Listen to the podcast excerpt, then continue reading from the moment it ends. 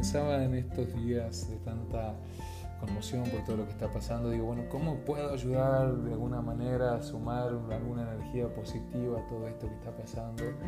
Y se me ocurrió hacerlo a través de esta maravillosa herramienta que son los podcasts.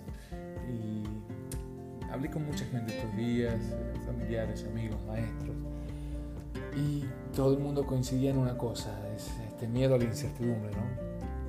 Este miedo a no saber qué va a pasar, de dónde va esto.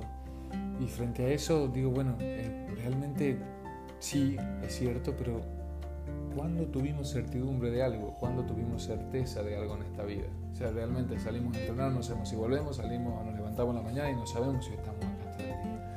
Entonces por ahí fijarse si todo este miedo que tenemos no es de nuestra obsesión a no soltar esa ilusión de control que tenemos sobre toda nuestra vida. Queremos controlar qué va a pasar, qué voy a hacer, de qué voy a trabajar, cómo es el paso siguiente y la mente siempre está manteniéndose en constante ejercicio. Entonces, eh, por ahí, tener un poco calmar la mente, ¿cómo calmo esto? O sea, ¿cómo hago para vivir en medio de todo esto? Y decir, bueno, che, sea, realmente, todos los años que ha durado mi vida, jamás tuve certeza de nada y aquí estoy. Eh, bueno, pero nunca fue algo tan grave como esto. Y mira, índices de inseguridad, eh, gente que muere por accidente de tránsito. Eh, podría mencionar millones de ejemplos y nosotros seguimos escuchando este podcast ahora. Entonces, ¿por qué no pensar que toda esta incertidumbre es nuestra llave maestra para poder ser un poco menos para poder confiar más. Mira, en, este momento están ah, pasando 10.000 cosas por tu cuerpo, eh, reacciones químicas que ni siquiera uno sabe, ni siquiera uno hace nada y eso está pasando sin que nosotros movamos un solo dedo. ¿Por qué no podemos pensar que este proceso nos está ayudando a despertar, a meternos más adentro, a hacernos preguntas, a parar y que va a salir bien al final de todo? Eh, ¿Por qué no pensar en todo lo que estamos aprendiendo de este proceso? A valorar la charla con los amigos en un bar, una cerveza, a valorar juntarnos en una mesa del domingo, esas cosas simples que ahora se vuelven extraordinarias. Es un gran aprendizaje, una gran oportunidad para la humanidad. Cuando venga el miedo, por favor, una buena clave que me dice un maestro para, quitar el miedo es pensar en el otro.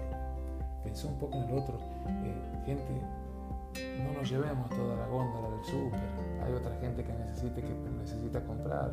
Si vos te llevas 20 lavandinas, 20 papel higiénico, si te llevas todo el agua, hay familias que se quedan sin eso. Entonces, pensemos un poquito en lo otro. Eso calma también. Ahí puedes tener una certeza. Yo no te puedo decir qué va a pasar con el virus, pero si nos muriéramos mañana, te puedo decir una certeza. Que el agua que dejas de comprar hoy para que el otro la compre, tener la certeza de que estás haciendo un bien pero te la afirmo que es algo certero. Nosotros queremos manejar toda la incertidumbre y las cosas que podemos manejar cierta certeza, que es crear bien a otros, no la podemos todavía implementar. Lleva lo que necesites, deja para otro, para que todos podamos pasar lo mejor posible este momento. Gracias por estar ahí.